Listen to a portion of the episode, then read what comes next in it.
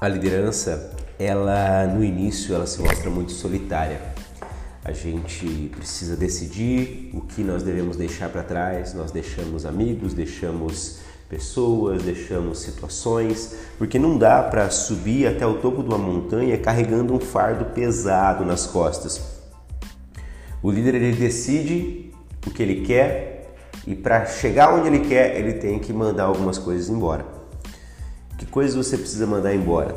E como é que você está nessa solidão de início de uma nova jornada? Quando a solidão bate, quando o medo bate, a gente precisa de um amigo. Seja amigo de Deus, converse com Deus, peça conselhos e a resposta ela vem em seguida.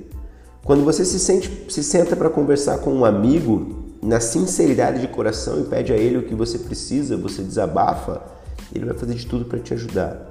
É o mesmo com Deus. A intimidade com o Pai nos coloca no nosso lugar, mostra o que realmente precisamos fazer. Deus já me atendeu de imediato várias vezes, já me trouxe soluções inesperadas, já foi além, já me deu muito mais do que o combinado. E isso pode acontecer quando você tem Ele como seu principal amigo, como seu melhor amigo. A liderança é solitária mas nós nunca estamos sozinhos nesse mundo. Se abra com Deus.